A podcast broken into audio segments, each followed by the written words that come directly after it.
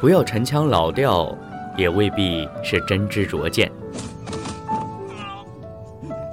只与你分享那些触动心灵的影视片段，那些令我深深铭记的经典台词。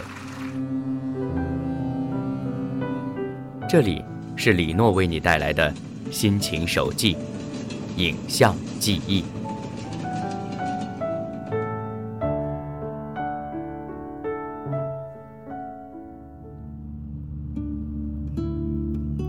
庭宣判，被告人程勇犯走私罪、销售假药罪，犯罪证据充足，犯罪事实成立。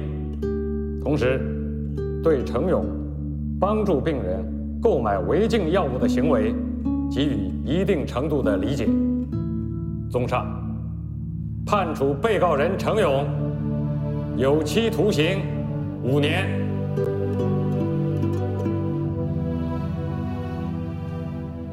今天的影像片段，节选自二零一八年七月份在国内上映的国产电影《我不是药神》。有关电影的介绍有这样一段文字：印度神油店老板程勇日子过得窝囊，店里没生意，老父病危，手术费筹不齐。前妻跟有钱人怀上了孩子，还要把他儿子的抚养权给拿走。一天，店里来了一个白血病患者，求他从印度带回一批仿制的特效药，好让买不起天价正版药的患者保住一线生机。百般不愿却走投无路的程勇，意外因此一夕翻身，平价特效药救人无数，让他被病患封为药神。但随着利益而来的。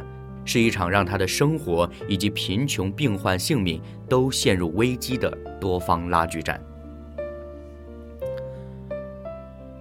说实话，到现在为止，我都没有什么评论的勇气。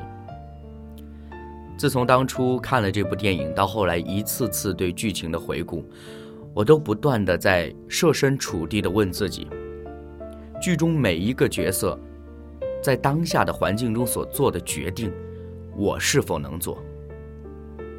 结果我发现我根本没有选择的勇气，那就更不要说还有什么更好的决定了。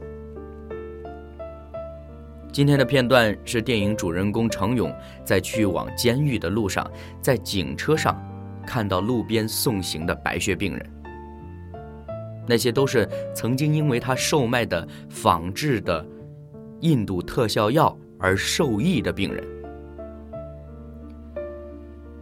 在电影前面的剧情交代过，曼丽白血病人在户外时一般都要戴很厚的口罩，因为在有菌环境中要保护自己。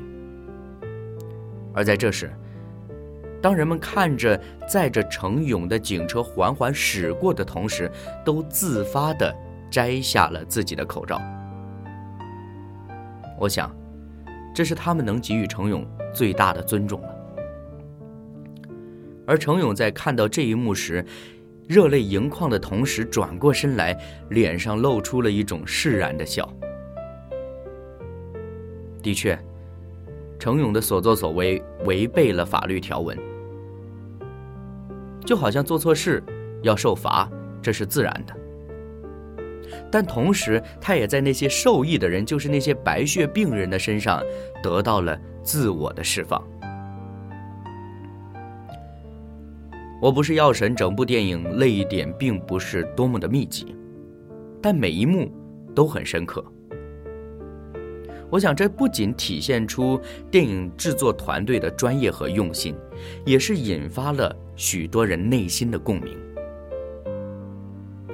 也许有些朋友知道，这部电影的剧本是根据真实事件改编的。电影固然是有艺术的加工。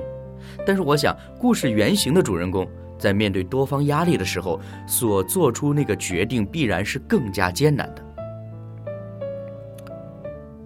金钱、生命、情谊、法律，都是这部电影的关键字。每个人在自己所处的环境当中所做的反应，似乎都在情理之中。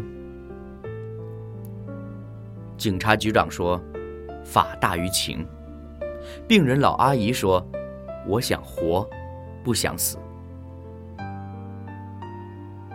如果我们在这种情景中无法判断的时候，会不会是因为我们对生命缺乏真正的认知呢？活着为何？人生意义何在？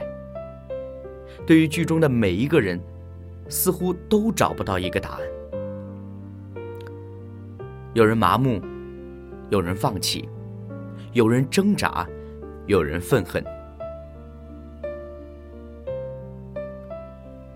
圣经里，耶稣说：“我就是道路、真理、生命。”他也说：“寻找的就寻见，叩门的就给他开门。”你愿意去追寻吗？